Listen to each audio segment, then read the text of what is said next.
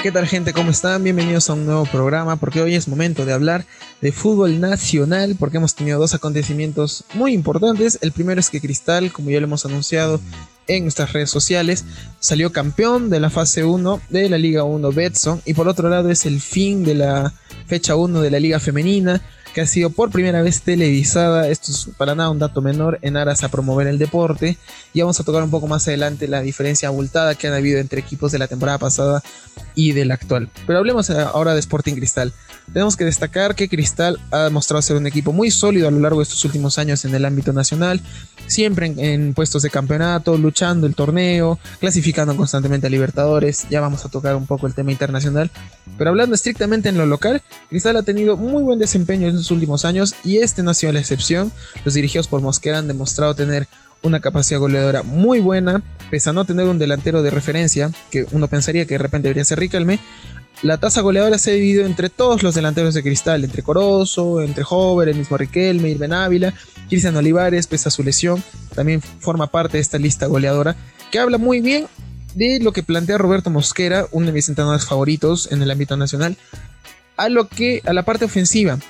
Pero hay algo que, de lo que Cristal está eh, pecando mucho últimamente, que es la faceta defensiva, y donde más ha sido evidente ha sido en la Copa Libertadores, donde Cristal no ha tenido un mal desempeño en lo que a Libertadores eh, se refiere, le alcanzó los resultados que tuvo frente a Rentistas para clasificar a la Sudamericana, pero pese a ello no ha demostrado una solidez defensiva tan buena y también se ha visto un poco en el torneo local, inclusive el último partido antes de la final, por más de que Cristal lo juegue con un equipo alternativo, la Universidad César Vallejo lo golea 3 a 0 que marca mucho el, la poca labor defensiva que tiene el equipo de Mosquera, que esperemos logre mejorar de cara a la Copa Sudamericana. Sobre todo en el sector del medio campo. Hay un ejemplo, hay un partido, un momento muy claro en el que se ve esta falla de cristal, que es contra el Sao Paulo en Lima, en el segundo gol que marca Martín Benítez, que remata prácticamente solo y a placer frente a Duarte, inclusive fuera del área, con los, delante, con los centrales por delante. Eso habla mucho de la ausencia de, por así decir, un, un, jugador sucio, vamos a hablar en términos un poco más, más comunes, un un, perrito que ahí persiguiendo al, delantero o a los delanteros del equipo rival, ¿no? Falta un eje ahí en el medio campo que se encargue el trabajo sucio de marcar, de presionar, de empujar, de hacer que el rival retroceda. De eso está careciendo ahora Cristal en faceta defensiva, pero la faceta goleadora en este caso es una de las que más importa. Mosquera es, uno es de la mentalidad de que la mejor defensa es el ataque. Y en el torneo local le ha resultado. Cristal tiene una diferencia de más 12 goles que frente a la Vallejo no es mucha, que tiene más 9, pero frente a la San Martín, que es el tercero con mejor diferencia, es una diferencia de 8 goles. San Martín tiene más 4 y Cristal está terminando la fase 1 en la tabla acumulada con más 12.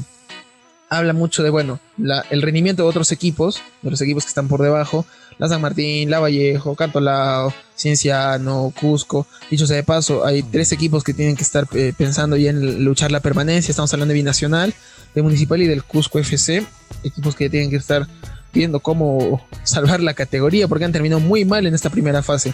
Bueno, veremos quién al final de cuentas eh, pierde la categoría. Hay que destacar a Alianza Lima que ha terminado cuarto en la tabla acumulada, de ser un equipo que me recuperó la categoría tras polémicas con el TAS, documentos, reclamos, etcétera. Ha, por así decir, demostrado eh, que por así decir, autoridad para continuar en la Liga 1. Está, ha terminado cuarto, no es para nada un, mal resultado. Esperemos que Farfán también se pueda recuperar muy, muy pronto esta lesión de la rodilla que lo viene quejando desde la Copa América. Ya que estamos destacando otros equipos, quiero hablar de la Universidad San Martín. Ojo, ojo con el equipo de, los, de estos juveniles, de estos chivolos que están haciendo un muy buen campeonato. Este es un proyecto que se viene trabajando desde Carlos Bustos el que ahora es entrenador de Alianza Lima, hace un par de, hace un par de temporadas él era director técnico de la San Martín, e inició un proyecto muy interesante con muchos juveniles que venían de haber participado en los Panamericanos, en el Sudamericano, en la Sub-21, en la Sub-17. Inclusive hoy en día la Sub-23 está conformada en su mayoría por jugadores de la San Martín, no es un detalle para nada menor. Es un equipo muy joven, un equipo muy disciplinado, muy táctico, le, le hizo muy buen frente a Cristal si bien pierden 2 a 0, pero bueno, es en una larga. Quizás Cristal gana un poco más por oficio y por experiencia de sus delanteros que por capacidad táctica y técnica sobre todo, porque hemos visto que los chicos, que estos chicos juegan muy bien a la pelota, son muy habilidosos y sobre todo son muy pegados a la letra en lo que el entrenador les refiere. Entonces me encantaría ver a la San Martín en un torneo internacional.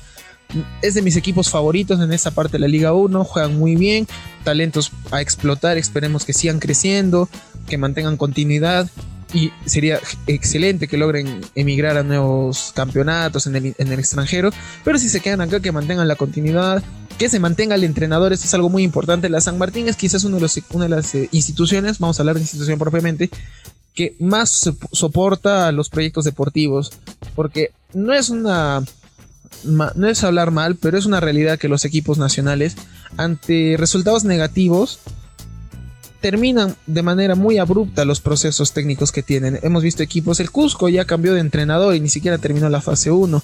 Cienciano ya descontinuó a Marcelo Grioni, pese a que él fue el autor del ascenso. Dicen que por mutuo acuerdo, no sé hasta qué punto eso será cierto. Alianza Lima, que bueno, está manteniendo a Carlos Bustos, no está Alianza en las condiciones de cambiar entrenadores. Se está hablando ya de la salida de comiso, entonces estamos hablando de de, dirigencias eh, deportivas que no dan mucho soporte a su cuerpo técnico, algo contrario a lo que está haciendo la San Martín, que sí está continuando un proceso, esperemos que siga así, porque este equipo da mucho que prometer, reitero, quisiera verlos en el ámbito internacional, donde realmente estos chicos se puedan probar y ver que crezca nuestro fútbol, porque esa es la idea, es por eso uno de mis clubes favoritos San Martín, porque potencia mucho juveniles, no trae tanto fichaje extranjero, son contados con los dedos de la mano a diferencia de los otros equipos, es básicamente una cantera la que juega el fútbol profesional y es algo muy bueno para promover nuestro deporte. Y hablando de promoción, tenemos que pasar a nuestro segundo tema, que es la liga femenina. Ayer terminó la fecha, el día domingo, perdón, bueno, sí, ayer, terminó la fecha 1 con grandes jornadas en lo que a goles se refiere, ya vamos a ir repasando uno a uno, pero antes de entrar a este punto quiero destacar una cosa. Esto tiene que ser una llamada de atención para los clubes debutantes en la liga femenina y a los clubes que en la siguiente temporada se quieran sumar a este torneo, porque por un lado estamos hablando ya de fútbol profesional, quizás a un nivel amateur porque es, eh, por así decir, una novedad del fútbol femenino profesional en nuestro país. Sin embargo, no tiene que ser una excusa para que los equipos, por así decir, participen por participar.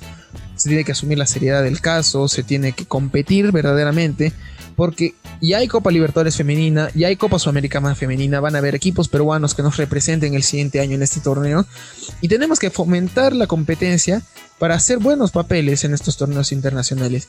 Y acá viene el punto. Los equipos que ya han tenido participación en la temporada pasada, hablamos en este caso, vamos a hablar eh, estrictamente de los cinco punteros, justo el campeonato, estamos hablando de Universitario, de Alianza Lima, de Sporting Cristal, de Cantolao y de Manucci hoy en día los punteros del campeonato femenino, que han ganado de manera muy abultada a sus rivales. Universitario le ganó 9 a 0 a la Universidad San Martín. Alianza Lima le ganó 7 a 0 al Fútbol Club Quillas. Sporting Cristal le ganó 7 a 0 al Deportivo Municipal. El Manucci le ganó 6 a 0 al Sport Boys. Estamos hablando de diferencias de goles muy abultadas y una diferencia de un equipo a otro muy grande. Y con esto voy a que tienes una llamada de atención para estos equipos que debutan que asuman con la responsabilidad del caso estar en fútbol profesional, porque ya estamos hablando de profesional. Y el hecho de que se televise ya es un aliciente mayor, porque gracias a la promoción del deporte por medio de medios de comunicación, es que gente de fuera, promotores, cazatalentos, etcétera, pueden reclutar futbolistas peruanas. Solo tenemos tres futbolistas peruanas en el extranjero. Es un número para mí no es un mal número tomando en cuenta que nuestro fútbol femenino recién está comenzando a crecer y no están en ligas para nada competitivas. Eh, la querida Herrera, que está jugando en Colombia, Vaca López, que está jugando en Brasil, y tenemos una juvenil que está jugando en Bolivia. Quizás no sean las. Bolivia quizás no sea una liga tan competitiva, pero ya estamos hablando de futbolistas que ya están saliendo en nuestro país. Entonces hay que apuntar a fomentar eso. Entonces, bueno, la liga femenina ha tenido un inicio muy abultado en cuanto a goles. Aquellos que les guste apostar le pueden dar fijo al más 2.5 o fijo al más 3.5 o hasta al más 5.5 porque hemos visto partidos de 9 goles. Eso es algo increíble, abultado, llamativo. Y quieren hacer hincapié en esto otra vez. Eh, dirigentes de estos equipos, cuerpos técnicos y las mismas jugadoras asuman con responsabilidad este nuevo reto que tienen. Es deber de ustedes y también de nosotros en este caso en fomentar la promoción en espacios como este, para que se promueva mucho más este deporte y sobre todo la competitividad. De nada sirve tener un campeonato si no vamos a fomentar precisamente este aspecto, porque no solamente es competir en nuestro país, es competir fuera, se vienen además torneos internacionales. Tenemos una selección de fútbol femenina en proceso de crecer, no tuvo una mala participación en los Panamericanos de Lima, pudo ser mejor, pero para ser un equipo nuevo no estuvo para nada mal y nos hemos enfrentado a selecciones ya experimentadas en el, en el rubro como lo fue Argentina, que nos ganó 3 a 0, pero fue un 3 a 0 que marca la diferencia de un equipo con otro y es un deber tanto para los involucrados en el deporte de manera interna como para nosotros de manera externa, impulsar la competencia. Así que los invito a que sintonicen la Liga Femenina. La siguiente fecha va a empezar el siguiente fin de semana. Se televisa por Movistar Deportes, Canal 3 o 703, depende de, nuestro, de, vuestro paquete de cable. Con esto yo no quiero promover al canal, sencillamente quiero promover al fútbol femenino. Me emocionó mucho el ver de que ya se iba a televisar. Yo lo seguí de manera, por así decir, eh, pobre solamente por redes sociales, pero si tenemos ahora la posibilidad de sintonizarlo y verlo, pues hay que darle, hay que darle con todo, hay que darle ante, hay que poner nuestra parte nosotros como espectadores para que este deporte también se promueva y vaya creciendo la competencia. Y por otro lado, le deseamos mucha suerte a Cristal de cara a la Sudamericana sobre todo. Y quiero desearle mucha suerte también a la Universidad San Martín, que siga creciendo este proyecto, que sigan avanzando y esperemos verlos en una Copa Sudamericana y en una Libertadores y seguir compitiendo en el territorio nacional. Así que gente, nos vemos el siguiente este miércoles porque ya se viene la previa de las clasificatorias. Haremos un pequeño análisis de cómo llega nuestra selección, cómo llegan los otros equipos. Colombia juega sin James, ojo, eh. James no juega contra nosotros porque continúa acarreando una lesión. Pero ya lo iremos tocando más adelante, gente. Así que hasta la siguiente jugada.